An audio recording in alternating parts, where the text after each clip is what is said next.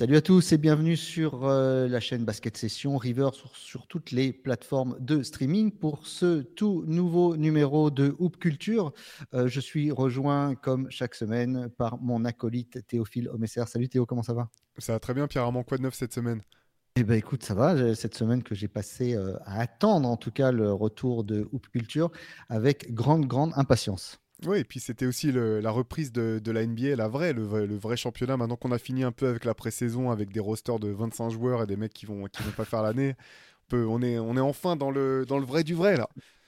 Exactement, on est chaud, bouillant. Alors, euh, vous connaissez le principe de culture, on dépasse les limites du terrain. On parle bien sûr basketball, mais pas forcément ancré dans l'actualité. On essaye de vous offrir chaque semaine des euh, podcasts un petit peu intemporels que vous pourrez réécouter euh, au fur et à mesure du temps. Donc, si vous avez raté le premier épisode. Sachez que vous pouvez tout réécouter au fur et à mesure. Il n'y a pas forcément, c'est pas forcément ancré dans l'actu, même si on y fait bien sûr un petit clin d'œil. Comme chaque semaine, Théo, on parlera de nos coups de cœur, de nos coups de gueule et euh, de nos reliques. Mais euh, comme chaque semaine, on a un thème et euh, cette semaine, on l'a dénommé, comme vous avez vu, Point Break. Alors, qu'est-ce que ça signifie Point Break? C'est les turning points, c'est-à-dire ces moments un petit peu particuliers qui auraient pu changer le cours de l'histoire, changer le cours d'une carrière.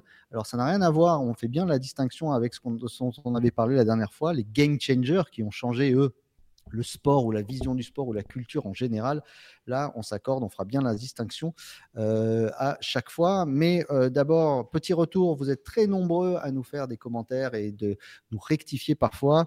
Euh, on a parlé de la draft 2013. La dernière fois, on avait dit que le meilleur joueur de la draft, c'était Victor Oladipo. Et dimanche à 17h12, j'ai eu un coup de fil sur mon appel, sur mon téléphone d'un certain Giannis A euh, qui, m'a dit euh, frérot, t'es sérieux? Oui, c'est bon frérot. Et qui m'a dit frérot, t'es sérieux?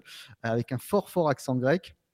J'ai même pas raccroché de cette, que, où je me suis pris une volée de cette conversation, où j'ai euh, marqué R. Gobert qui m'a juste appelé derrière en disant la même chose, t'es sérieux frérot, qui m'engueule aussi. Donc voilà, moi tu me connais, je me suis pas démonté, j'ai pris mon courage à des mains, j'ai dit les gars, c'était haut. le mec, il était en bouclage de MOOC, il est en roue libre, il a dit que c'était Victor Oladipo le meilleur joueur. On s'excuse tout de suite et on s'excuse auprès des auditeurs qui nous ont fait remarquer cette draft, même si elle était pas la meilleure, il y a quand même eu un monstre sacré et euh, un des meilleurs joueurs de l'histoire du basket français qui en sont sortis. Donc voilà, mille excuses. On rétablit la vérité. C'était quand même une draft faiblarde, mais avec effectivement un mec qui sera dans, au panthéon du, jeu et puis un, un, des meilleurs défenseurs de tous les temps. Mais derrière, bon, ça, je, maintiens quand même que c'était une, draft faiblarde.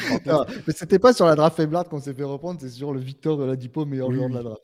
C'est vrai. Bon, Franchement, entre Victor Oladipo et Yanis, est-ce qu'il y a vraiment une si grosse différence de, de niveau et de carrière? C'est à la marge, quoi, à la marge. Bah, on regardera les stats au bout d'un moment, mais euh, là, même sur, pour l'instant, on verra la fin de la carrière. Mais là, voilà, euh, c'est ça, exactement. Là, ça se joue.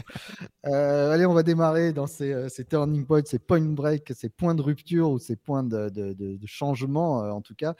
Théo, de quoi tu voulais nous parler en premier? Bah écoute, moi je vais, je vais faire dans le très classique. Pour le premier, je vais te ramener le 29 mars 1982, finale du, du championnat universitaire, UNC face à Georgetown avec un, certain voilà Michael Jordan qui est, freshman. Euh, donc le, match est hyper serré tout du long. Il y a au moins 15 changements de, enfin 15 changements effectivement de, de lead. C'est une équipe qui est devant, puis c'est l'autre et ainsi de suite jusqu'à la fin. Il y a 62-61 pour Georgetown et il reste 32 secondes à jouer temps mort pris par euh, Dean Smith et North Carolina. Il y a un petit peu de fébrilité du côté des, joueurs pendant le temps mort. Euh, à la reprise, voilà, euh, Dean Smith essaye de, donne comme option d'aller chercher peut-être le, le alley pour James Worthy parce qu'à ce moment-là, Georgetown est en zone 1-3-1, donc on va chercher peut-être une, solution au-dessus. Et la superstar, c'est James Worthy, l'équipe. Absolument, absolument. En face, il y a quand même Patrick Ewing qui occupe de la place dans la raquette, mais qui est au milieu de, la zone 1-3-1. Donc voilà, on cherche une solution en l'air. Sinon, on demande à Sam Perkins de, bah, de verrouiller le rebond fond si jamais il y a un tir qui est raté. Et au moment de repartir sur le terrain, Dean Smith tape sur l'épaule de Michael Jordan et lui dit Bon, écoute, si, le ballon vient vers toi, prends le tir, mais rentre-le. À 18 secondes du, euh, de la fin du match, le ballon arrive dans les mains de Michael. Et tout seul. Tout seul. C'est vrai qu'il faut se rappeler qu'à l'époque, il y a pas ils sont en zone, il n'y a, pas de, a pas de tir à 3 points, pas de ligne à 3 points. On a l'impression que le terrain est tout petit en fait. Euh, on se rend moins compte du spacing euh, quand il y a Exactement, exactement. Et puis c'est vrai que voilà, à l'époque, on prend pas de tir trop loin. Il prend un magnifique jumper et panier qui donne la victoire à UNC. Alors il faut savoir que derrière Georgetown a une dernière possession qui est complètement euh, foirée par euh, le pauvre Fred Brand qui finit par donner la balle carrément à James Worthy qui repart tout seul en contre-attaque, qui a faute. Bref, il reste deux secondes à jouer, le match est plié. c'est ça qui plie le match en fait. Parce que tout le monde pense que c'est un game winner, mais il y a derrière un foirage, un craquage complet du meneur qui panique et qui lâche la balle direct dans les mains de Worthy qui s'y attend même pas. Exactement, en fait, il y a un cafouillage énorme. Voilà, mais c'est ce, shoot. Alors, ce qui est fou dans la carte de Jordan, c'est qu'il y a plusieurs tirs qui ont été baptisés The Shot, mais celui-ci, c'est mm. l'originel. Et c'est vrai que de son propre aveu, c'est le, le tir qui a tout changé. quoi. C'est celui qui lui a donné une confiance énorme, euh, qui lui a, voilà, qui, qui l'a, qui l'a propulsé. La saison d'après, il à 20 points de moyenne, mais bon, ces deux dernières saisons universitaires, ces stats offensives, on peut être un peu étonné finalement de ne pas voir Jordan marquer plus, mais c'est parce que Dean Smith le tient avec une. Euh, il tient la laisse euh, très serrée et il lui laisse pas, pas tant de temps de jeu que ça et c'est le départ de voilà, c'est le départ, je pense, de, de, Jordan tel qu'on l'a connu après. Euh, en tout cas, c'est comme ça que lui euh, raconte les choses.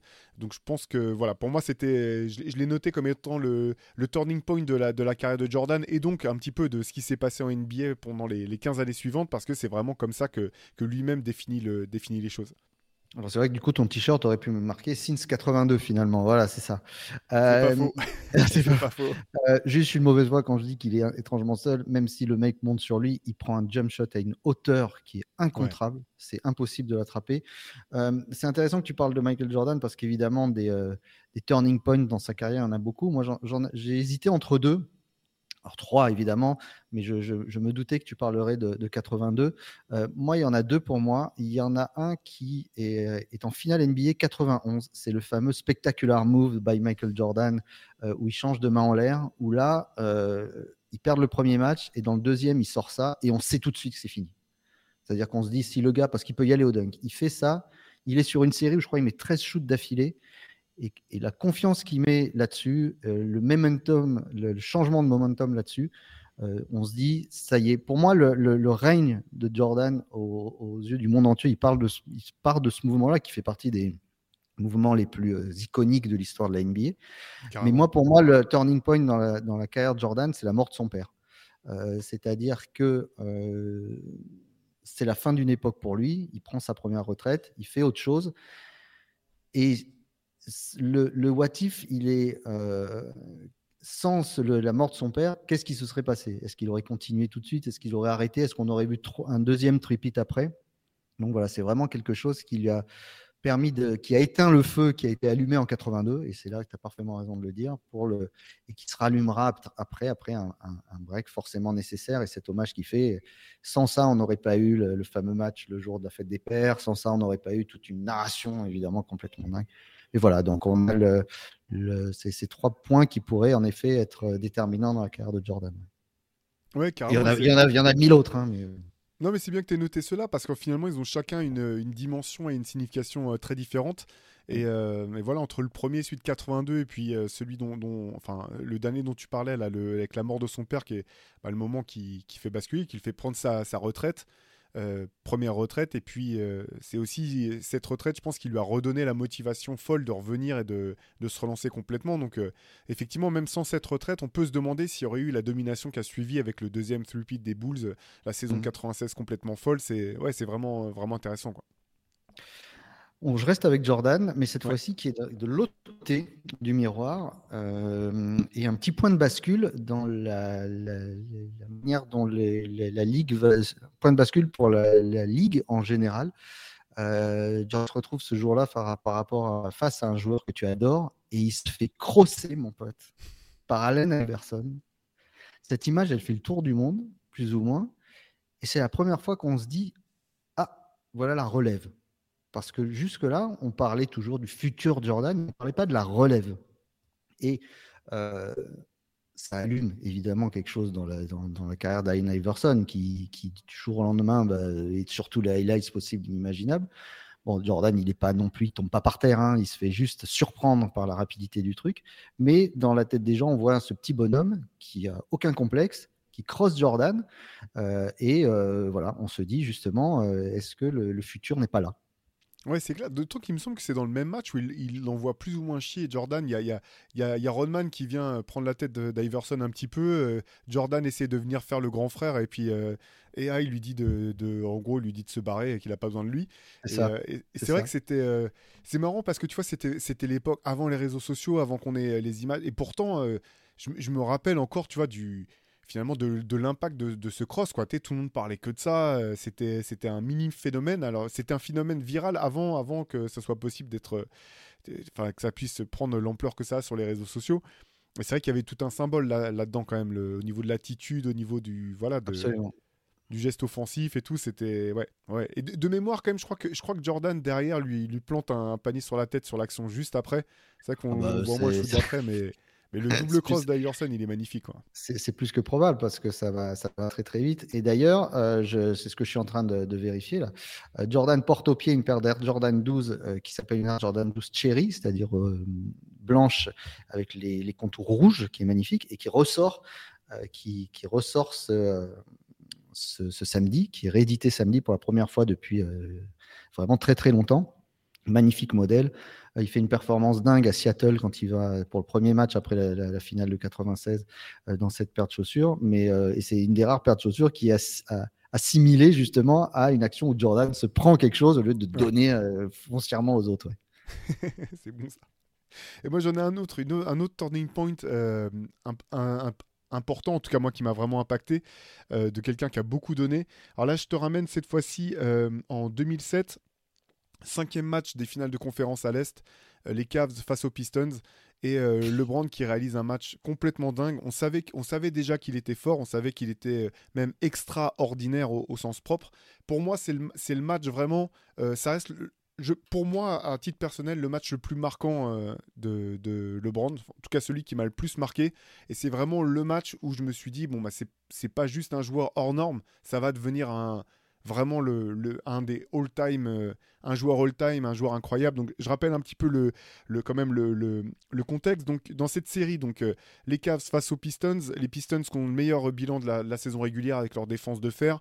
Euh, Détroit prend les deux premiers matchs. Cleveland revient pour prendre les, les, deux suivants. Donc les deux équipes sont, sont menées à, sont, sont à égalité à deux partout.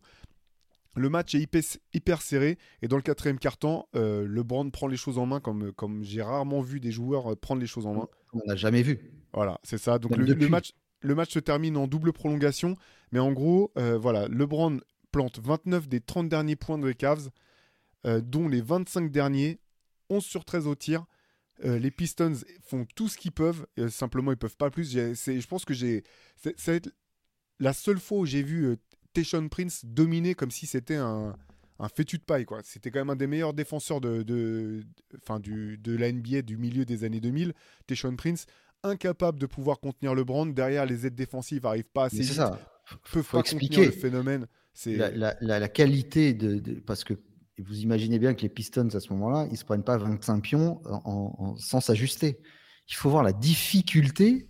Plus ça va des shoots de LeBron, mais c'est un, c'est un clinique, comme on dit, c'est-à-dire il est dans une zone euh, incroyable. Euh, match 7 des, finales de conf contre Boston, je crois, il, est, il, est, pareil, il joue à Boston, il est inarrêtable.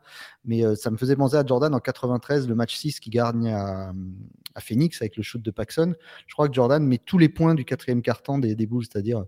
Et puis tu sens que le, le, pendant, c'est que l'équipe se repose sur lui, mais elle est tétanisée de peur, l'équipe autour, parce qu'elle se dit si moi j'en prends un et que je le rate, je casse un momentum pareil, un momentum, et, euh, et, euh, bon, la performance, elle est juste folle, elle est juste folle, inarrêtable. Et puis c'est, c'est beau de voir la réaction de, de, la salle des Pistons qui est à la fois incrédule, dégoûté, c'est à Détroit, et aussi euh, qui se rend compte qu'elle vit quelque chose d'extraordinaire.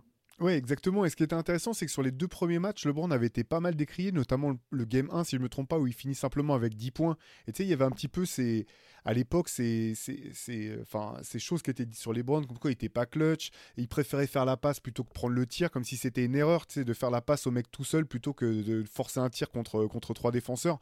Moi, moi c'est des discours que je comprenais pas trop à l'époque.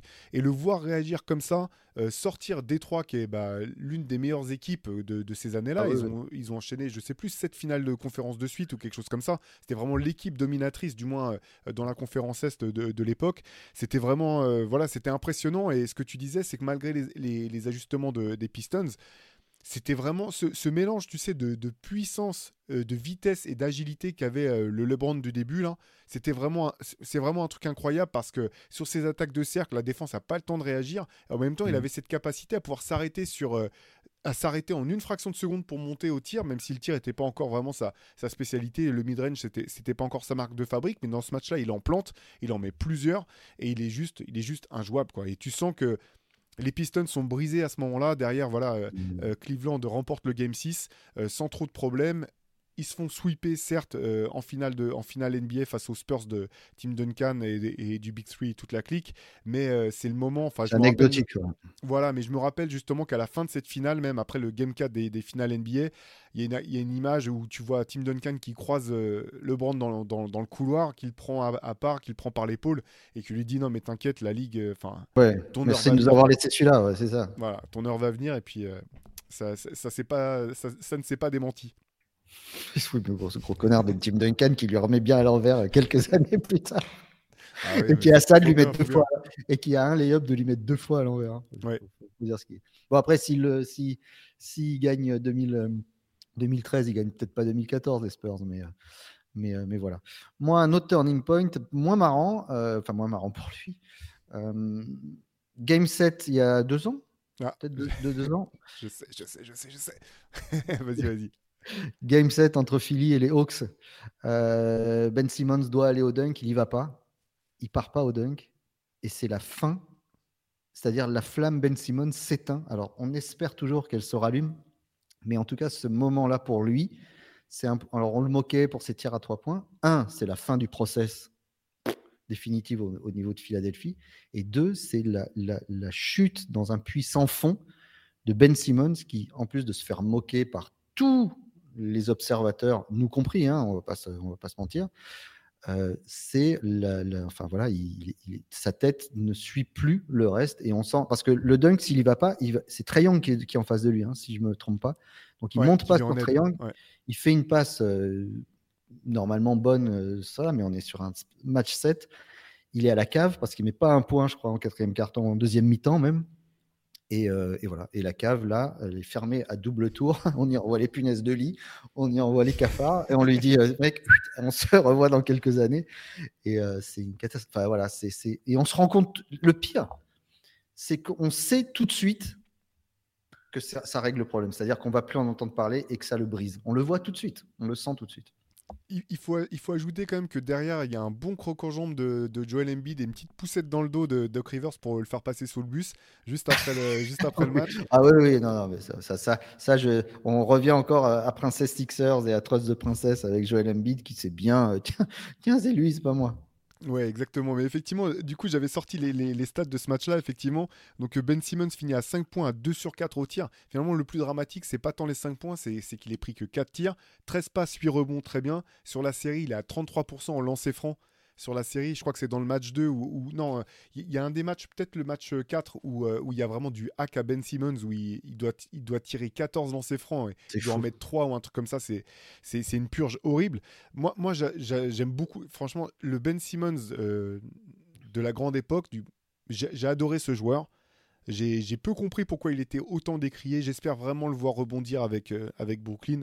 Mais c'est vrai que c'était assez dramatique. Et derrière, il y a eu une espèce d'acharnement un petit peu médiatique où tout le monde a quand même voulu faire penser que c'était uniquement la faute de Ben Simmons si euh, les Sixers n'étaient pas allés au bout. C'était quand même un peu plus complexe que ça. Ouais, mais ça, c'est la, la, force de Doc Rivers qui a dit que c'était sa faute encore à Ben Simmons, tu vois. Euh, mais c'est jamais c'est sa faute à lui. Mais euh, c'est vrai que le pauvre gamin, il a pris, il a pris très, très, très cher à ce niveau-là. Ouais, moi j'en ai un autre aussi dans, dans, le côté ratage ou Turning Point, c'est, euh, on en parle d'ailleurs dans, dans, le, dans le nouveau MOOC Reverse là, qui, est, qui, qui, vient de, qui vient de paraître sur, euh, sur la loose. C'est les Pacers de la saison 2004-2005 avec la fameuse Brawl, la fameuse euh, Malice, at the Palace. La, baston à Détroit parce que finalement, moi j'ai le sentiment que, que, cet événement a vraiment plombé cette équipe des Pacers qui était à l'époque, j'avais le sentiment, était sur le point de, de réaliser son potentiel. Pour moi, c'était mes favoris pour aller, pour aller en finale à l'Est. Euh, match qui sont en train de gagner de 15 points. Ils font une démonstration face aux champions en titre. ça part en vrille, vous connaissez, vous avez dû voir les images. voilà, ça, s'échauffe entre, entre Ron Artest et, et, ben, et, et Ben Wallace. Ron Artest qui pour se poser, pour se calmer, va se poser sur la table de marque, il se prend une bière. Derrière, c'est le, le, chaos total.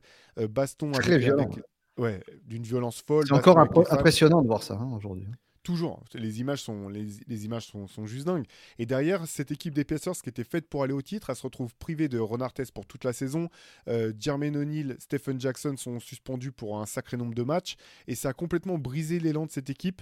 Euh, je pense que ça les a vraiment stoppés net, d'autant que après à son retour, euh, Renard Test était plus, euh, avait plus trop la tête aux choses. Il lui fallait un changement de, un changement de scène. Euh, il a dû être échangé. Par la suite, des joueurs comme, comme Jonathan Bender ont toujours été blessés. Jermaine O'Neal a enchaîné les pépins. Et finalement, cette équipe de Pacers, je pense qu'elle a vraiment raté sa fenêtre d'opportunité à ce moment-là. C'est, ça a été, un, je pense, un, vrai voilà, point break pour, pour les Pacers, cette, cette baston à, à Détroit.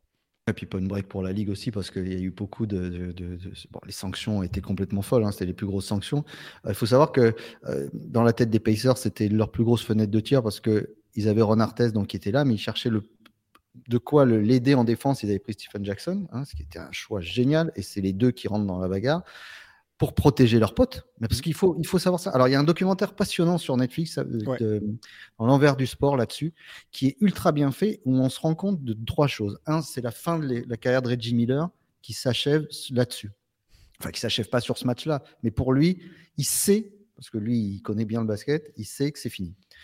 La, tristesse de Germaine O'Neill, qui, pour lui, c'est le vrai turning point dans sa carrière parce que ça brise son, ses rêves et surtout, ce qui, ce qui brise ces gars-là, c'est qu'on les traite de voyous. Alors que eux, on se rend compte que c'est un réflexe de survie de rentrer dans, le, dans, le, dans cette bagarre pour sauver leurs potes. Parce que Ron Artest, il est au milieu de gars ivres-morts, parce qu'il y a ça aussi hein, dont on parle dans le, dans le documentaire. Les gars sont ultra sous, c'est très fascinant. Vous irez dans certaines salles NBA euh, ou dans les stades de foot US ou dans les stades de, baseball. On ne se rend pas compte comme les gens sont sous dans les, stades. Hein. Ils vont là-bas, euh, pour eux, c'est leur soirée. Ils sont ivres-morts à la fin des matchs. Et là, donc, il y a un réel danger euh, à ce niveau-là. Quand la sortie de Germaine O'Neill, qui se fait protéger par les gars sur la tête et qui se prend, mais si les gars avaient eu des pavés, ils lui auraient jeté des pavés sur la gueule. Donc la violence est folle et, c'est, et tu sens, tu vois dans les yeux de Germaine O'Neill, ça a brisé quelque chose de se faire en plus traiter par les médias américains, évidemment. C'est des Noirs américains qui gagnent des millions, qui sont tatoués, de thug, hein, ce fameux mot que les, Américains détestent, donc de voyous, de racailles. Euh, c'est, euh, c'était, ce documentaire est vachement bien fait, mais il apporte une émotion dont on n'a pas conscience au début. Nous, on voit juste une bagarre, mais ça va bien plus loin que ça. Non, c'est clair. Et, tu disais tout à l'heure que les images sont toujours aussi, aussi, folles. Moi, ce dont je me régale toujours, tu sais, c'est quand, quand Ron arrive dans, dans, le. monte dans les tribunes. Donc, on voit le gars qui a acheté la bière. Et juste derrière lui, il y a un mec qui, qui, pense être au premier rang, tu sais, aux eaux. Tu vois, il est tout content, il se dit, ah, c'est cool, je vais voir un truc fou. Sauf que Ron Artest pense que c'est lui qui a acheté la bière. Et tu à la dernière seconde, tu vois le regard du gars qui passe de l'excitation la plus totale à la réalisation que Ron Artest n'est pas en train de venir vers le mec qui est juste au rang en dessous, mais il est en train de venir vers lui. Ça doit être un délire de voir Ron Artest arriver vers toi, bah, lancé. Tu, m'étonnes. Tu ce moment de. c'est un peu le côté genre. Euh, à un moment, il y, avait, il y avait des mèmes ou des trucs sur, NBA, sur, sur Internet qui s'appelaient euh, Life comes at you fast. Là, tu vois, c'est ça. Retournement de situation. D'un coup, tu as, la, coup, as la, pierre tombale du gars avec une petite musique, euh, la musique de Titanic, tu sais. c'est ça, c'est exactement ça. Il y a une image encore plus folle c'est Ron qui donc redescend sur le terrain. Et puis, il faut voir dans quel état il redescend. Parce que les mecs sont tellement bourrés qu'ils y vont à la bagarre. Mm. Tu vois, les, les types, des, des, des les, les, spectateurs, ils y vont. Et ils descendent sur le terrain et il se retrouve face à un mec, un espèce de gros qui est là, euh, descendu sur le terrain. Et le mec se met comme ça. Et va à la bas. Il se prend une patate, mon pote. Il s'en prend une. Terrible, parce qu'on a vu ce que ça fait déjà un coup de coude de Ron Artest sur James Harden. Il l'a séché pendant 15 jours. Peut-être là où James Harden, il a plus les idées claires après. Mais, euh, mais le, les mecs, ils y vont à la bagarre. Ils vont pas pour rigoler. Quoi. Mais en plus, tu sais, ce qui est, ce qui est, ce qui est, ce qui est encore plus problématique, c'est que tu sens aussi qu'il y a des mecs qui disent je vais me prendre une patate et je vais porter plainte et je vais aller chercher des millions de dollars voilà, en. Voilà, voilà. et les flics, surtout, les flics arrêtent tout de suite les joueurs. Quoi. Mm. Et c'était ça qui est terrible. Le problème racial, c'est que c'est des flics blancs. Qu'est-ce qu'ils font? Ils prennent les joueurs qui menottent à moitié et ils laissent le public partir. Personne ne se fait arrêter dans le, dans le, pratiquement dans le, dans le public. il, aura fallu après les, étudier les, images des vidéos pour retrouver. Ouais, c'est limite les, le... fait, mais dans un deuxième temps, quoi c'est limite la, la, prise du Capitole. C'est-à-dire, mm. euh, les mecs, personne les arrête et ils vont les rechercher au fur et à mesure après. C'est clair. Euh, moi, j'ai un, autre truc là-dessus. On revient sur Jordan, mais de manière plus large. On est en 92, la Dream Team est en train de se former euh, et s'entraîne à Monaco. Et arrive ce que les observateurs ont appelé le plus grand match qui n'ait jamais eu lieu, c'est-à-dire une séance d'entraînement entre les joueurs de la Dream Team qui se font deux équipes euh, et euh, l'équipe de Jordan est un peu est menée. Euh, Magic commence à gentiment chambrer, etc. Enfin, gentiment, il suffit de chambrer un petit peu et l'autre devient fou. Et il raconte que l'autre commence à suer, tous les yeux, tout le monde se gousse. Et en fait, le, Jordan qui a dit après coup que s'il était allé dans la Dream Team, c'était pour étudier les autres joueurs, etc. Mais c'était aussi pour leur dire, les gars, croyez pas une seconde que c'est chez vous ici, c'est chez moi. Donc il a pris tous les meilleurs et il y a un espèce de statement là, euh, de, turning point pour tous les anciens. Et c'est la fameuse phrase There is a new sheriff in town que sort Jordan. Alors, euh, certainement, euh, tout ça a été euh, augmenter le, tu vois, la manière dont ça s'est passé, mais où Bird, et c'est ce qu'on appelle un passage de flambeau, mais pas auprès de Bird et de Magic, auprès de tout le monde, les Chris Mullin, les machins, qui se disent, qui regardent ce match en se disant, et c'est Chris Lettner qui avait dit, Christian Lettner qui avait dit, mais qu'est-ce que je fous là, moi, au milieu de tout ça? Alors Ouais, parce que les autres se demandaient aussi, donc ça tombe bien. Non, mais parce que Drexler veut casser la gueule à Jordan. Alors sur le terrain, euh, en jeu, Barclay veut casser la gueule à Malone. Euh, Pippen, bon, se retrouve face à Larry Bird, mais quand même veut montrer que c'est maintenant c'est sa ligue à lui. Tout le monde veut montrer qu'il est le meilleur, sauf que l'autre il est il est au-dessus et toute la ligue se rend compte que le patron, ben voilà, on sait on sait où il est quoi. Ouais, ce qui est marrant aussi, parce que tu sais, avec, avec le temps, on garde de Magic son sourire, euh, on le voit en interview toujours, tu sais, il est très euh, bonne patte quelque part à toujours euh, faire mousser les autres, etc. Mais c'est aussi euh, vraiment un peu une façade parce qu'en fait c'est aussi l'un des compétiteurs les plus tarés que la NBA ait connu. Et ce qui est marrant, c'est que à ce moment-là, il n'était pas encore prêt à lui lâcher son, statut ou son, dans sa tête, c'était toujours lui le meilleur, en fait, tu vois. Et, mhm. lui aussi, en fait, il voulait montrer qu'il était le meilleur. Et ce qui est marrant au sujet de ce match, c'est les, les, phrases, enfin, les, les, commentaires de Larry Bird, qui lui avait déjà pris la mesure du truc et qui en gros disait à Magic non mais laisse tomber. c'est bon c'est lui maintenant. C'est nous nous c'est passé maintenant. Et tu vois bon ça c'est en, prenant de l'âge tu sais maintenant ça me fait un petit peu mal parce qu'à l'époque j'avais l'impression que Larry Bird c'était un fossile quoi. Il était allongé sur le sur le bord du terrain. Le mec il devait avoir quoi 33 ans un comme ça. Il était pas vieux du tout. Mais il pouvait même plus s'asseoir. Il pouvait plus s'asseoir mais ce que je veux dire c'est que pour eux c'était déjà la fin de carrière quoi qu'il arrive. Et c'était déjà plus euh, leur prime. Et puis alors que l'autre était était en train de, de pardon, c'était le juste la, pointe émergée de l'iceberg qu'on allait découvrir, quoi. Mmh, mmh. c'est vrai. Allez, moi j'en ai un autre, euh, Turning Point.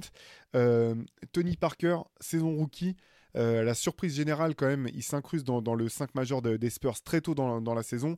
Euh, Antonio Daniels est, doit, est, prié de, rejoindre le banc alors que c'était le meilleur pote de, Tim Duncan dans l'équipe, ce qui explique peut-être pourquoi aujourd'hui encore euh, Tony Parker dit que Tim Duncan lui a pas adressé la parole de toute la première saison, de toute sa saison rookie.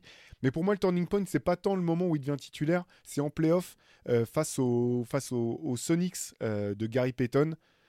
Et c'est là que euh, je pense que la, NBA s'est rendu compte et le monde s'est rendu compte que c'était pas simplement un petit Frenchie euh, qui avait été lancé dans, le bain rapidement. C'est qu'il place des moves sur Gary Payton, qui était encore à l'époque l'un des meilleurs défenseurs euh, sur les postes extérieurs de toute la ligue. Et Gary Payton est juste pas, en mesure de rivaliser avec la vitesse, la vitesse de pied de, Tony Parker. Il y a ce move qui a, fait le tour du, enfin, à l'époque avait fait le tour du monde où il fait sauter Gary Payton, il l'efface complètement pour aller finir par par un petit layup. Et là, on se rend compte, voilà, c'est playoff, pas playoff. Le mec a un mental de fer euh, incroyable.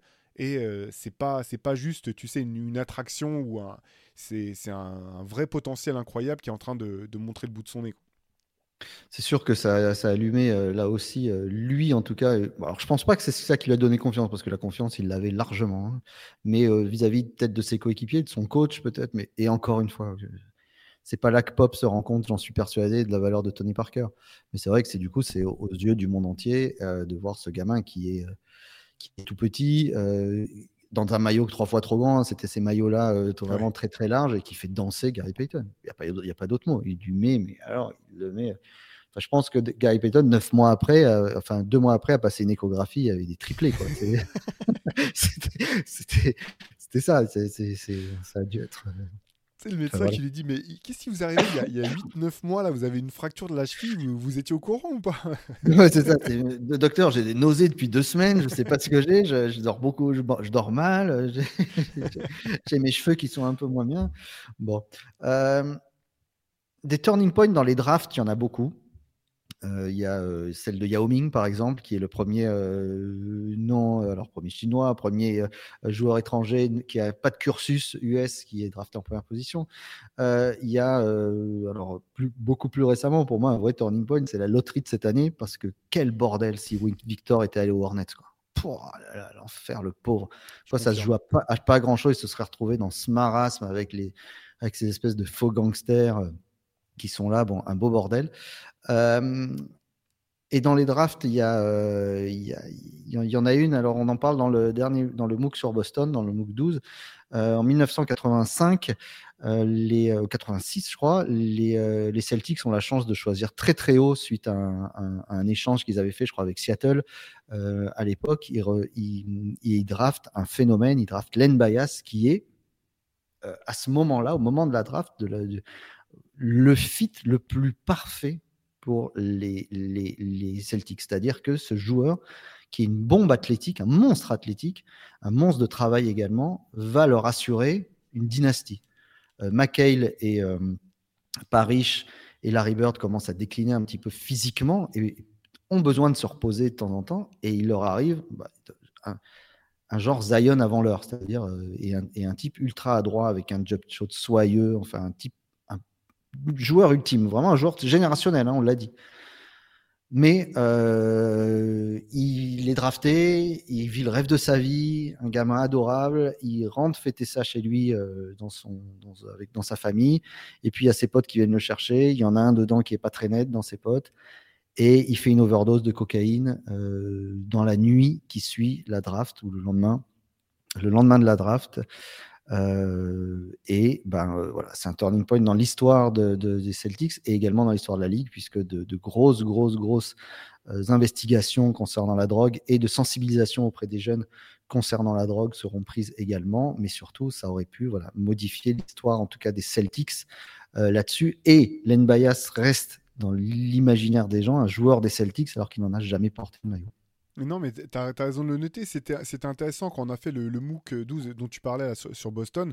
Tu parles à des, à des gens de Boston, euh, tu leur demandes c'est quoi le, le, plus grand, euh, comment dire, le plus grand regret que vous ayez euh, par rapport aux Celtics ou la, chose qui vous a négatif, qui vous a le plus marqué. Tout de suite, ils te de Len Bias, alors que ça s'est passé il y a, il y a bientôt, euh, il, y a, il y a bientôt 40 ans. Euh, je me rappelle de Bob Ryan, euh, le, le, journaliste historique du Globe, là, qui me racontait avant, avec de l'émotion dans la voix le jour où il a appris la mort de, de Len Bias. Il venait de faire une interview avec lui la veille à la radio.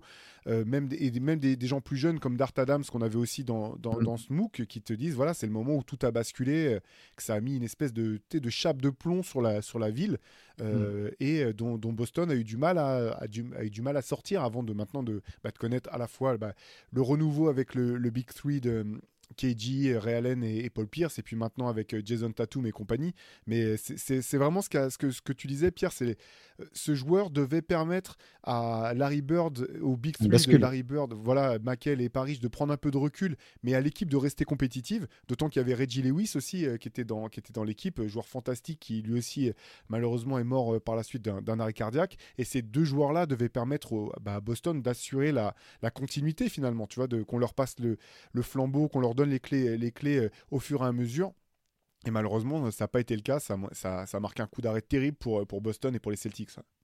Non, mais c'est surtout une équipe qui était plus que compétitive. C'était celle qui encore se partageait le, et, qui sort de, qui, est championne, je crois, en plus cet été-là. Championne avec peut-être l'une, si ce n'est la meilleure équipe des Celtics de tous les temps. L'équipe de 86 est souvent nommée, alors avec d'autres effectifs de, de l'époque de Bill Russell, bien sûr, mais comme étant l'une des meilleures teams de, de tous les temps, quoi. Alors, pour vous mettre en, un petit peu en, perspective, imaginez euh, les Warriors de 2018 euh, qui ont un choix de draft et qui draftent soit Anthony Davis, soit Zion Williamson. C'est ça en fait, parce qu'en plus c'était pile le joueur qui leur manquait euh, pour être une force de frappe physique, parce que aussi, il faut pas oublier un truc, 86, il y a des gars du côté du Michigan qui commencent à à rentrer dans l'art hein, du côté des Pistons et euh, tout le monde se prépare physiquement à la bagarre des Pistons. Les Bulls, etc. aussi commencent à euh, avoir une équipe plus physique. Les, Knicks également à monter des rosters plus physiques. La NBA devient plus physique. Et ce type-là, qui est une force de la nature, voilà, leur aurait euh, permis ce truc-là. Ouais, carrément. Allez, moi j'en ai, un autre, un peu plus sur un autre, un autre mode, c'est Kobe dans sa saison rookie, premier playoff, série face à Utah. Euh, Shaquille O'Neal qui prend 5 fautes ou 6 fautes qui doit sortir, les ballons qui viennent vers Kobe et Kobe qui balance des airballs. Il en balance un, il en balance plusieurs. Euh, derrière, euh, pardon? Il en balance 4. Voilà, exactement.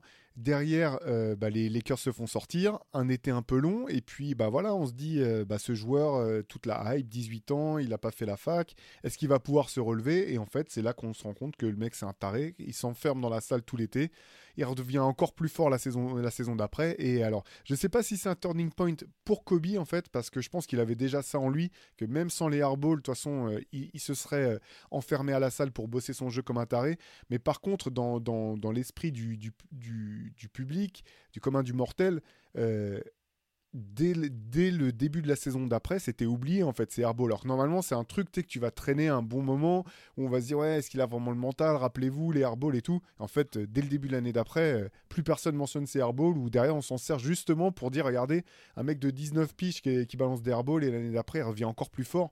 C'est vraiment un phénomène. Donc euh, voilà, c'est plus dans, la perception que les gens ont eu de Kobe que pour Kobe lui-même, mais je pense que ça a été aussi un, point break, ces fameux airballs face à, face à Utah. Alors, euh, moi, euh, de dire que euh, ce mec-là, on s'est rendu compte c'était un taré parce qu'en plus il s'est mis dans le, il s'est enfermé dans une salle avant, c'est une chose. Mais on s'est rendu compte c'était un taré déjà parce qu'au bout du deuxième, arrête. Et lui, il continue, il en prend un troisième, il retourne, il prend un quatrième. Et quand tu le vois qui prend le quatrième, il n'est pas du tout genre, genre, ma faute et tout. Mais qui mmh. revient en défense, donne-moi la balle, et il prend encore la balle. C'est là que tu te rendais compte que c'était un cinglé. Moi, Kobe, évidemment, turning point, c'était ce putain d'hélicoptère euh, qui reste un turning point parce que ça l'est dans une année à nul autre pareil, qui commence avec le décès de Kobe, juste avant un All-Star Game qui a eu une émotion incroyable, une cérémonie folle, et est-ce que les Lakers sont champions si Kobe ne part pas? Euh, Puisque ça allume en eux une envie de remporter le titre. Et c'était écrit. J'aimerais savoir combien de gens vraiment, quand on arrive dans la bulle et qu'on arrive en finale, euh, à, la, finale euh, contre Miami, quand ils arrivent pour le match 5 avec le maillot euh, Mamba et tout, mais qui est pour Miami? L'histoire elle est trop belle. L'histoire, nous, alors oui, toi parce que tu es un relou et parce que es, parce que parce qu'à chaque fois qu'on dit Jimmy, tu mets fucking Butler derrière, donc je, la connais ton histoire. Non non non mais est-ce que franchement, l'année de la mort de Kobe, les Lakers champions, Miami aurait été champion, même eux auraient été désolés. Tu vois ce que je veux dire? L'histoire, elle est trop belle pour le fait de gagner pour Kobe, tu vois? C'était euh, dingue. Voilà, c'était moi, mon, truc de, de Kobe là-dessus. Euh, autre turning point, la même année, mal, turning point malheureux, à mon sens, euh, Rudy Gobert qui touche le micro. Ah. Et mine de rien, cette histoire de Rudy Gobert qui se fout de la gueule des journalistes, qui paniquent sur le Covid, qu'il ait le Covid derrière, mais genre quatre jours après. que ce soit le premier joueur NBA. Euh. Premier joueur NBA qui a le Covid, on ferme la ligue. Donc dans la tête des Quinry, c'est la faute du français qui a machin. Donovan Mitchell qui en met des caisses derrière en disant euh, machin bille, parce qu'on n'a jamais su si c'était finalement lui. Si ça, si ça venait de lui, c'est peut-être un mm. autre gars qui lui a filé. Mais dans la tête des gens, ça. Et Rudy, il galère encore pour se rattacher une image de gagnant, de grand joueur depuis ce moment-là. Il y a eu une autre erreur de com gigantesque, c'est quand il a pleuré parce qu'il n'avait pas eu, parce qu'aux États-Unis, on pleure pas parce qu'on n'est pas sélectionné aux États-Unis, euh, au All-Star Game. Mais cette image-là, malheureusement, ça a été comme euh, euh, disait Georges Eddy quand il commentait le, la NFL, c'est le dernier, c'était presque un clou dans son cercueil, quoi. C'est-à-dire le mec s'enterrait tout seul sur. Il y est pour rien en plus. Putain, et en plus, personne s'est dit, waouh, merde, Rudy Gobert, il a le Covid, le pauvre. À l'époque, on savait pas, c'est grave, c'est pas grave, tu vois. Non, non, c'était tout sa faute. Non, c'est vrai, vrai, que c'est dur et c'est un. Ouais, c'est dur pour, pour Rudy, mais tu as, raison de noter que c'est, je pense, le moment où, ça, où, voilà, la perception notamment du public américain a changé à, son égard. Les larmes, honnêtement, euh, moi, je, enfin, c'est pas une erreur de com, tu vois, pour moi, les larmes. C'est parce qu'en fait, nous, on est tout le temps là. Aujourd'hui, on s'en rend compte. À l'époque d'Internet, c'est une erreur de com parce qu'il sait très bien que les mêmes vont arriver. Que... oui, mais c'est pas quelque chose que tu. C'est l'absurdité, en fait. C'est un gars, c'est un, un, mec. Voilà, c'est un, homme, il est, il est, déçu et il pleure c'est le rêve de sa vie. C'est un gamin qui joue au basket. Exactement, parce qu'on est là à râler sur euh, se dire ouais, mais on n'a pas accès, on voit pas le, vraiment les joueurs tels qu'ils sont vraiment. C'est tout le temps des opérations de com. Tu vois, un mec comme, euh, comme euh, LeBron où finalement, bon, bah, la, communication elle est tellement verrouillée, t'as l'impression que c'est un, un film ou une série, une série Netflix, le bazar. Tu vois, il y a rien qui est laissé au hasard. Moi, je suis toujours touché en fait par les, par, par les, les personnages ou, les, ou les, ouais, les personnes qui, qui te montrent, qui laissent transparaître qui ils sont vraiment. Euh, c'est pour ça que j'ai. Voilà, euh, ça, je trouve ça un peu, un peu absurde. Après, l'autre, l'autre, euh, l'autre élément qui a aussi pas joué. En fait, il y a deux autres éléments qui n'ont pas joué en faveur de, de Rudy. D'une part, c'est son, c'est son contrat énorme. Mais ça, tous les joueurs vont chercher le plus gros contrat, donc c'est pas de sa il faute. A pas volé, il a, il a pas volé. Exactement. Le trade et tout ce que les Wolves ont donné pour l'avoir, mais ça non plus, il n'est pas responsable de ça. En fait, c'est un GM. Enfin, c'est une histoire de GM. Effectivement, euh, derrière, tu dis, c'est, incroyable d'avoir lâché autant d'assets pour, euh, pour que ce soit pour Rudy Gobert, pour n'importe quelle star. En fait, c'est, impensable de lâcher autant de choses, mais ça, il n'en est pas responsable non plus. La chose dont il est responsable malgré tout, c'est euh, bah, l'accroche sur le banc où il met un coup de poing à ah, c'est fou, le, nom de son. Personne. Ouais, merci. Exactement. Ça, ça aussi, ça, ça a rajouté une couche en fait. Et je pense que tous ces éléments mis bout à bout font que finalement Rudy Gobert a plutôt mauvaise presse, j'ai l'impression, aux États-Unis, ou du moins il est, euh, ses accomplissements sont toujours un petit peu pris avec des, pincettes. Tu vois, le mec, il a été multiple meilleur défenseur de, de, l'année. Euh, la défense d'Utah et les performances d'Utah quand, il y était, elles sont en grande partie dues à ses performances. Et pourtant, tu vois, je trouve qu'il est toujours un petit peu sous-côté où on prend ses, ouais, ses perfs avec des, pincettes. Euh, mais tu as raison de noter que je pense que ça vient de là, effectivement. Le, péché originel, entre guillemets, c'est certainement cette histoire. Après, il pleure, il a le droit d'être déçu. Hein. Moi, je pleure toutes les semaines parce que je vois je suis pas invité au CQFR et au, dans le podcast. pour ça. Même Noob Deep, il m'invite pas. Enfin bon, c'est vraiment, je suis dégoûté. C'est une, une, injustice. C'est un rêve qui s'effondre. Est-ce que tu as autre chose, Théo? Moi, j'en ai plein encore des petits, mais rapido. Euh, mais vas-y, dis-moi. Alors, vas-y. Moi, non, moi, c'était les, les, principaux. Après, j'en ai euh, de manière euh, sur des aspects plus culturels, mais. Ouais, voilà. sur le basket. Rapidement, sur le basket, j'en ai, ai, ai, deux, trois autres. Le shoot de Steph contre OKC, où il prend ce ah shoot du milieu du terrain qui n'a aucun sens parce qu'il lui reste du temps, ils prennent pas de time-out, mais il est tellement dans une zone qu'il prend le shoot. Et, et donc, ça, c'est le fait de dire on sait que Steph va être MVP unanime à ce moment-là, c'est-à-dire c'était euh, dans la tête des gens qui pensaient encore que c'était un gars fragile, euh, qui n'était pas spécialiste forcément du basket ou observateur. Je pense que c'est ça. Et pour moi, la meilleure réaction, c'est Enes Kanter sur le bord du terrain pour, euh, pour OKC. Le ballon part, quitte les mains de Curry au milieu de terrain et l'autre fait. Alors que c'est un shoot de merde, c'est un peu comme le shoot de Lillard. Il n'a pas à prendre ce shoot-là et l'autre sait que c'est mort. Donc voilà, il y avait ça. Il y avait le, fameux walkout des Pistons en 91 qui sortent du terrain à 4-0 et ah qui ne saluent pas euh, les Bulls. Et ça, ça, met un petit peu encore, un, là, on parlait de clou dans le cercueil, là, ça, ça verrouille la porte à Asia Thomas euh, dans sa perception auprès du grand public et sûrement ça lui ferme la porte de la Dream Team. Hein, de manière définitive parce qu'ils partent comme des petits cons là, sans saluer. Euh, il n'y a que John Saleh qui salue et comme par hasard, il finit aux Bulls trois, trois ans après. Euh, et puis, euh, un que j'aurais aimé développer, mais peut-être on en parlera, pour moi, c'est euh, le 4 février 2012. les Knicks sont à la cave. ils sont encore menés de 12 points contre New Jersey en début de premier quart-temps. C'est une cata. Et Jeremy Lin rentre sur le terrain. Et pour moi, c'est les plus. J'ai pas de plus beau souvenir de basket depuis 2012 que les, les 10 jours Enfin, ça a même duré plus longtemps que cette folie parce qu'on s'est tous, à un moment donné, identifié à Jeremy Lin, le gars qui joue pas, qui va se faire couper, qui va finir sûrement, euh, on ne sait pas où, qui vient et l'histoire est trop belle. c'est, L'apothéose, c'est le match contre les Lakers. Mais ce, premier match contre, contre New Jersey, en plus dans le derby, c'est, génial.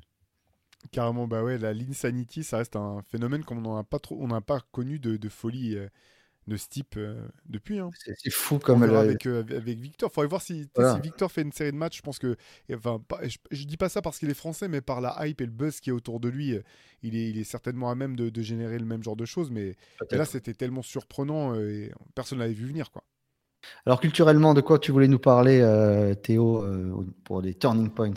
Ben, Moi, j'en avais un sur un, rappeur indépendant de Détroit qui peine à percer, euh, qui, euh, qui enchaîne les projets dans l'ombre sans que ça marche, euh, qui est quand même en, discussion avec des labels, des labels rap importants mais indépendants, genre Dogdown, le, le label de, Black Moon, Raucus, label indépendant du début des années 2000, et finalement il signe avec un mec qui s'appelle Dr. Dre. donc je parle d'Eminem bien entendu, mais, mais et ça, ça voilà, c'est les prémices de peut-être l'une des plus grosses stars du rap de, tous les temps, des ventes de, disques records.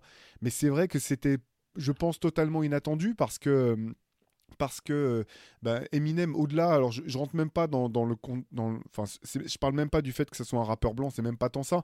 C'était que pour moi, il n'était pas du tout, euh, pro, il n'avait pas le prototype de la superstar en fait. C'était plus euh, euh, tu vois, la, musique qui sortait, c'était plus à même de devenir une, espèce de bah, d'icône du, rap underground parce qu'il était hyper fort techniquement, euh, des punchlines dans tous les sens, mais rien ne le prédestinait à une carrière telle que celle qu'il a faite. Et voilà, euh, Dr. Dre avec son, son oreille aiguisée, le fait de se dire, attends, c'est marrant quand même de prendre un, le, mec qui a fait NWA, qui produit un rappeur blanc de Détroit, ça peut avoir du, potentiel.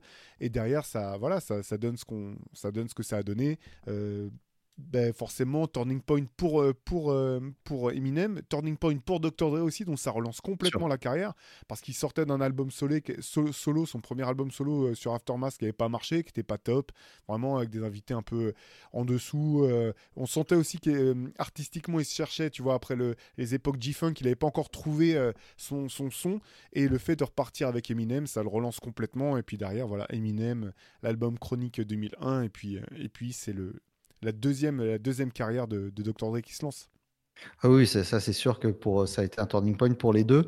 Euh, de la même manière, tu vois, comme quoi on est bien connectés, toi et moi, un producteur qui, qui, qui, qui, change la carrière d'artiste ou qui change leur direction en tout cas.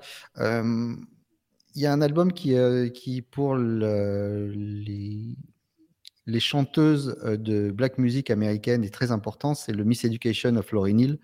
Euh, qui est nommé pour de nombreuses euh, récompenses, etc., et qui donne confiance à énormément d'artistes qui arrivent, euh, qu'elles soient.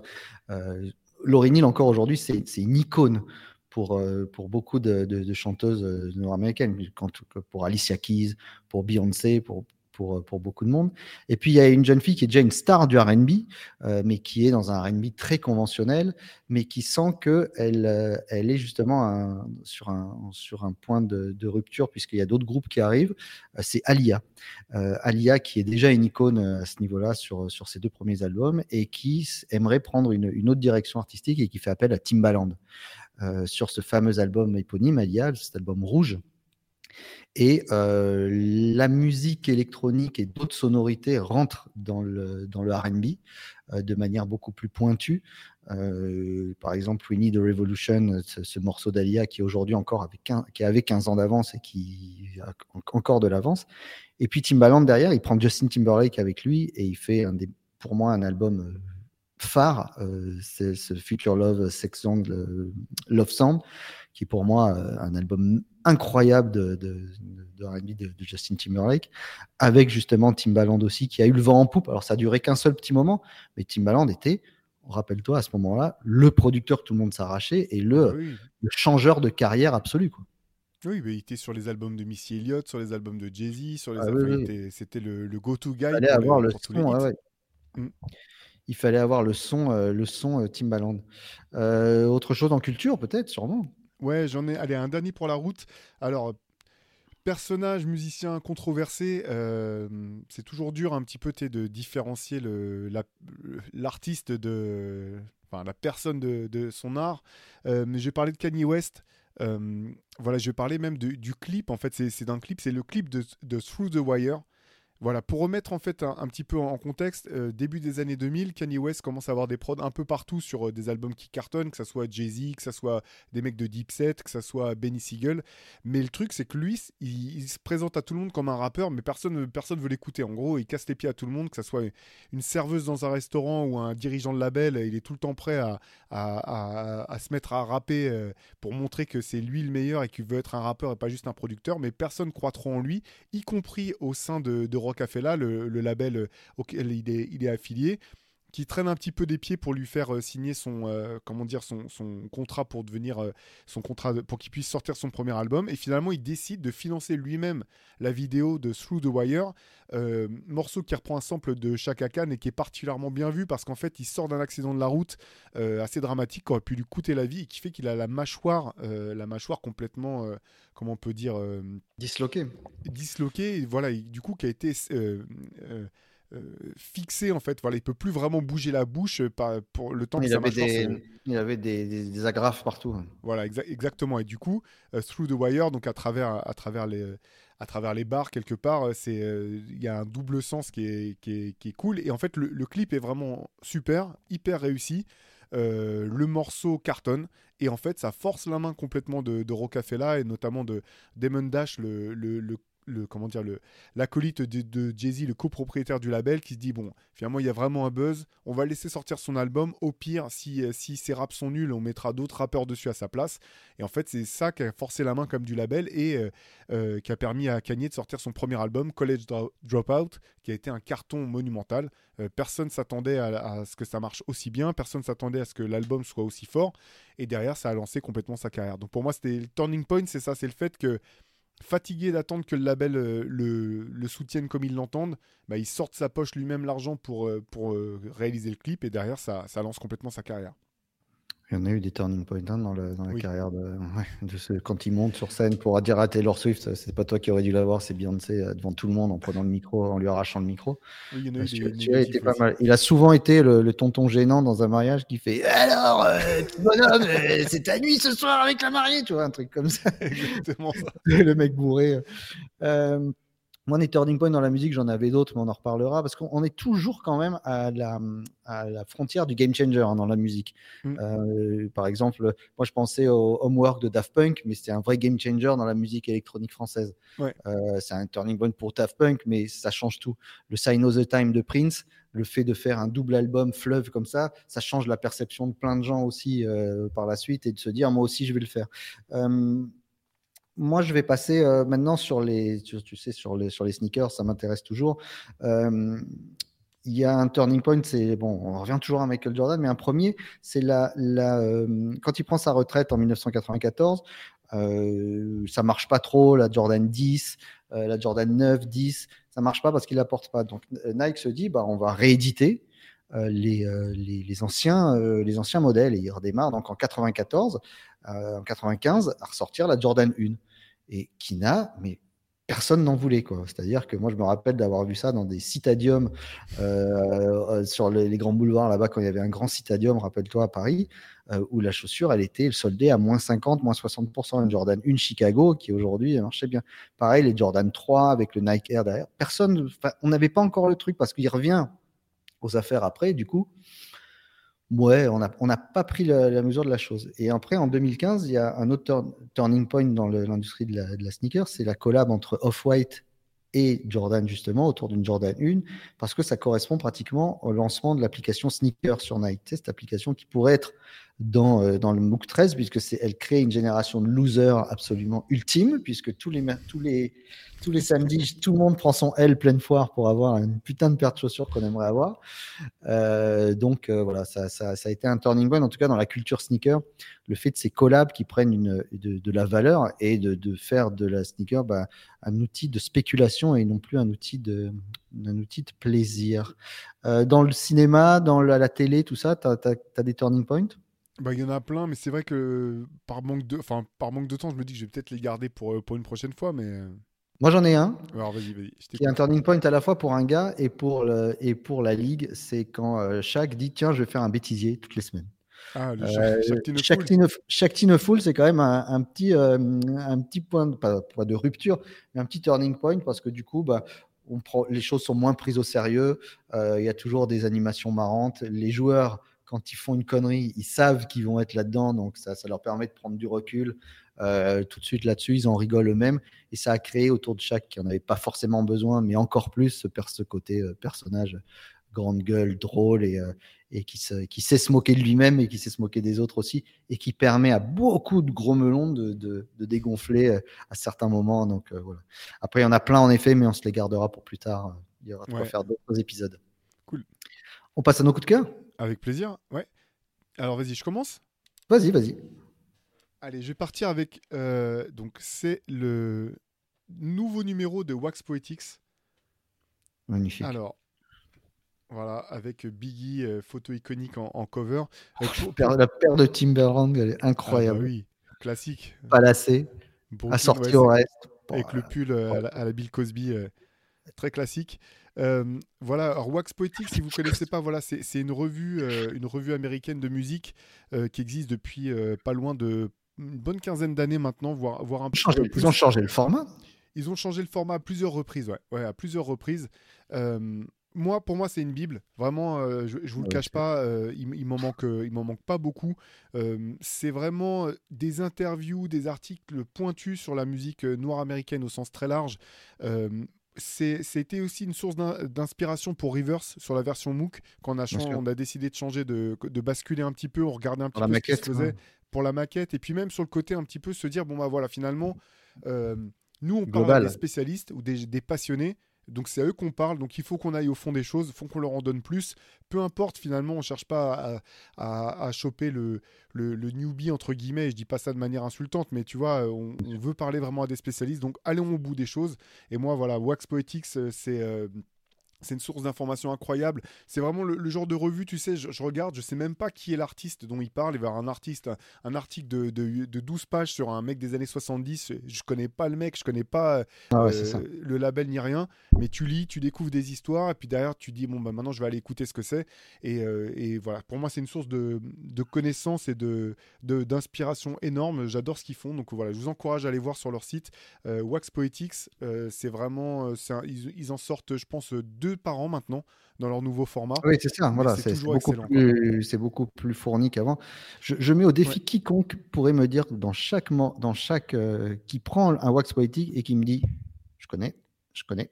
Ouais, c'est impossible de ne pas apprendre quelque chose euh, dans wax poétique. Alors c'est certes, on va pas se mentir, c'est c'est élitiste, hein, parce que, euh, mais il y a euh, c'est, ça reste, on, ils s'adressent à des spécialistes, mais il y a toujours une recontextualisation qui est intéressante. Ouais, Moi, j'avais une chance d'aller dans leurs locaux à, à, à- Ah oui? à Dumbo. Ouais. D'ailleurs, je, je vous le dis, chers amis euh, auditeurs, j'ai dit à, Théodore ici, là, hein, Théodore du Rohan, euh, qu'un jour, Ça euh, il, faut qu'on, il faut qu'on aille faire un, un Hoop Culture à New York une fois, qu'on parte là-bas, euh, qu'on prenne notre téléphone, notre petite caméra et qu'on vous que toutes les références qu'on puisse vous donner Waxpo, on vous les montre en vrai.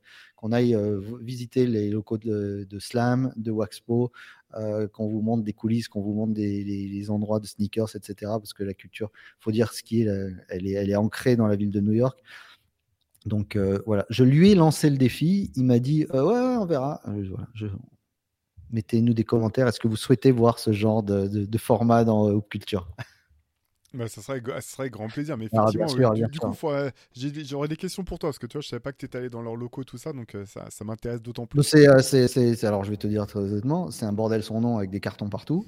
Euh, Il y, a- il y, a des- il y a- il y avait des volumes partout euh, qui étaient là et, euh, et c'est des, tout petits bureaux. euh, Il n'y a rien de glamour. Quoi. Moi, je m'attendais à voir un truc avec des, avec des, des tu vois, comme le, le truc de New York comme ça, des unes accrochées partout, etc. Des, des disques. Des... bon, non, c'était pas le cas. Mais ils venaient de déménager aussi. Alors, ça va Ok. être pour eux, donc c'était peut-être pas encore super bien foutu. Voilà. Moi, mon coup de cœur, euh, on part sur les sneakers. Ouais. C'est le dernier livre de Tonton Gibbs, euh, qui est un- une, une sommité hein, en matière de sneakers, euh, sur YouTube notamment, qui fait euh, chaque semaine plusieurs vidéos.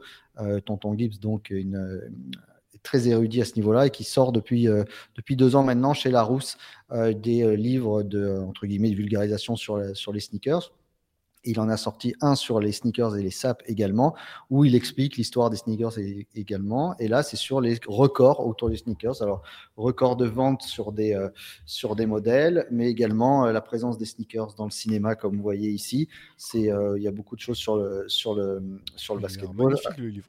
Alors ici, on le voit voilà, dans le cinéma, et puis aussi sur les, les records de vente des, des chaussures mises aux enchères. voilà, donc le, on apprend plein de trucs sur les collabs également. Voilà, les collabs records qui ont été les plus demandés, les plus recherchés encore aujourd'hui. Donc voilà, et puis on, parlait de, de, choses, de turning points. Voilà, par exemple la présence de Jay Z pour pour euh, Reebok ou de Adidas qui changeait la donne avec les contrats avec euh, Run DMC, etc. Donc, et surtout, tout avec les artistes. Il y a un énorme chapitre sur les artistes. Avec, on voit Booba, on voit, euh, on voit Big Sean, voilà. C'est super bien foutu. Skepta, on part chez Travis Scott, bien sûr, Macklemore, voilà, évidemment, Drake, j'en passe. Et voilà, c'est pour ça que je t'avais pris cette page. Ton chéri. Ah. Ah oui. MF Doom. Alors, ton chéri, il aurait dû dire DJ Khaled à gauche. Euh, euh, ton chéri ici, MF Doom qui est là, avec cette, euh, cette magnifique dunk, bien sûr, qui, se, qui se revend aujourd'hui entre 1005 et 2500 dollars pour un prix d'achat à 150. Ça s'appelle Sneaker. Incroyable, record, c'est chez Larousse. C'est super. Et puis en plus, je remercie ton tour au départ qui m'a mis une petite, petite dédicace. Donc c'était bien ah, cool. On s'était vu au Quai 54 et c'est un personnage très attachant. Suivez-le sur Insta et sur YouTube, bien sûr. Et c'est disponible, ça vient de sortir. Donc pour Noël, c'est génial. Parfait. Et j'imagine que tu as, un coup de gueule cette semaine, Pierre? J'ai un coup de gueule. Vous avez fait le même sur euh, basketsession.com. Mon coup de gueule, il va chez Nike pour la, nouvelle collection des maillots City Edition parce qu'il y en a, c'est trop. Parce que c'est trop de. c'est trop, trop de maillots, c'est trop de chaque année, on ne sait pas. Alors, bah, certes, hein, euh, c'est sûr que si Nike devait euh, sortir un maillot euh, tout euh, par an, comme c'était le cas dans les années 80, où tu achetais ton maillot champion une fois, hein, avec marqué Jordan derrière, ou quel que soit ton joueur, et que tu le gardais toute ta vie, c'est sûr que commercialement parlant, c'est pas top. Mais on s'y perd dans, tous ces trucs-là. Il y a une explication pour tout. Euh, lui, il est de cette couleur-là parce que ça, enfin, bientôt, dans deux ans, on aura un maillot marron des Celtics pour euh, rappeler que Paul Pierce s'est fait caca dessus. Enfin, c'est des. tu, vois, non, non, mais c'est. Alors, évidemment, tout a son explication, mais ça ça, ça plus aucun sens. Moi, j'aime bien quand je regarde une salle NBA, quand ça joue à, Chicago, quand ça joue aux, Warriors, de voir la, salle, elle est bleue ou elle est jaune, ou voilà, là, il y en a un, il est comme ça, euh, Brotherly Love pour les, pour les, euh, pour les, euh, les Sixers. L'année d'après, euh, on retrouve ces maillots qui sont déjà obsolètes, mais qui sont vendus, continuent d'être vendus. Ça n'a plus aucun sens, on s'y perd. Et je trouve qu'on perd un petit peu le, l'amour du maillot, pas dans le sens l'amour de son club, mais l'amour d'avoir un maillot qu'on ponce, qu'on aime bien. Alors certes, des éditions limitées, il y en a. Hein. dans le foot, il y en a plein. Hein. Chaque année, Paris, ils ont trois maillots. Quatre maillots, l'OM, ils ont trois à quatre maillots. Tout le monde a 3-4 maillots. Mais, euh, mais bon, je trouve que c'est c'est trop. Et puis en plus, ok, sortez des maillots City Edition, mais mettez-les à 60 balles à ce moment-là. Les maillots, ils sont à 120 euros.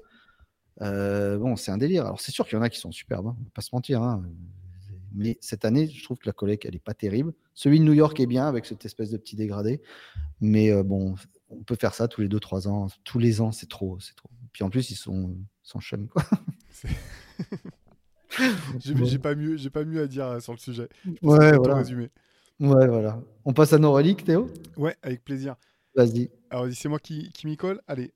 Alors, cette fois-ci, j'ai fait comme toi. J'ai un peu pompé. J'ai sorti un jersey. Mm. Attends, hop. Voilà. Donc, moi, c'est. Je sais pas si tu le vois. Jersey Michigan. Oh là là, Chris Webb. Et ouais, exactement. Donc, il n'y a pas le nom au dos, hein, comme vous savez bien, puisque puisque la NCA euh, verse pas d'argent euh, à ses athlètes. Euh, voilà. Ça ne pas de le faire quand même. Hein. Pardon? Il y, a, des gens qui sont, qui sont retrouvés avec des maillots avec marqué Weber derrière sans qu'ils touchent la moindre thune. Hein. C'est toujours le même problème. Hein. Exactement, mais à l'époque, ça, ça, se faisait pas trop. Donc celui-là, alors pendant mon premier voyage aux États-Unis, l'échange que j'ai pu faire avec mon lycée en 93, euh, Michigan sortait bah, de, son premier, sa première finale de Final Four perdue avec le, avec le Fab Five. 93, non, c'est la deuxième. Hein. Ils ont, oui, mais ils sortaient de la première en fait. Ah, ils sortaient de la première, Ils n'avaient pas encore perdu la deuxième. C'était, c'était pile, euh, parce que j'y suis allé, j'y suis allé en mars, donc c'était, enfin, au, début mars, donc c'était avant, avant la marche Madness. Mais moi, j'étais, ouais, fan du Fab Five. J'avais adoré le jeu de, de, Chris Webber, et donc c'était le jersey que j'avais acheté euh, dans un, je sais plus, tu vois, une espèce de, de mall euh, où il y avait des, articles de sport. Euh, je m'étais, ramené ça et très longtemps, ça a été le seul jersey que, que j'ai possédé de, de, de, basket euh, pendant, pendant très très longtemps avant d'en, acheter d'autres par la suite. Mais c'est voilà un gros souvenir. J'ai adoré voilà, le, Chris Webber. J'ai toujours été déçu derrière de sa carrière NBA au bout du compte, mais un joueur, un joueur que j'ai tout, enfin un joueur incroyable. Et puis le Fab Five quoi. C'était pour nous c'était la première génération de tu sais, de, de, joueurs avec une attitude un peu hip hop un peu un peu rebelle quoi. Donc donc voilà. C'est ça. Même, et puis je me rappelle qu'on voyait les, les, finales universitaires, euh, elles étaient diffusées sur Canal, euh, donc euh, le, le, justement ils avaient surfé là-dessus.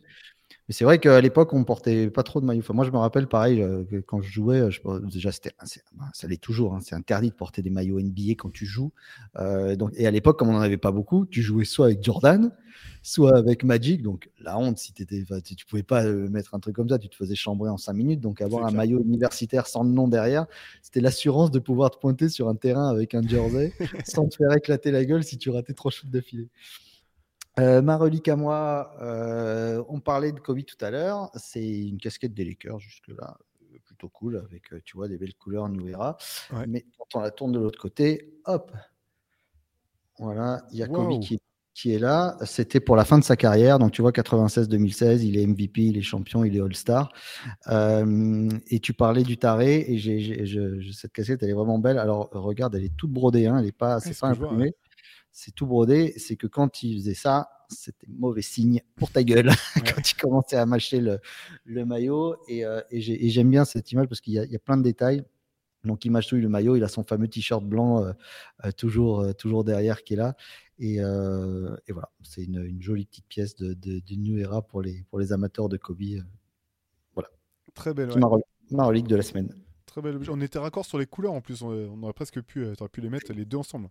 Exactement. Et d'ailleurs, on nous a dit qu'il y a quelqu'un qui nous a dit, on a dit que la semaine dernière, le maillot de, de on parlait de, de, des Wizards qui jouaient en violet, non, ils jouent en bleu nuit. On a, on, a, c'est vrai, c'est moi, c'est moi qui ai fauté donc, on, a, on, on, avait, on, avait, bien vu que c'était du bleu, mais un bleu très foncé qui, de loin, aurait pu tourner vers le violet. Donc voilà, on cherche un petit peu à se dédouaner.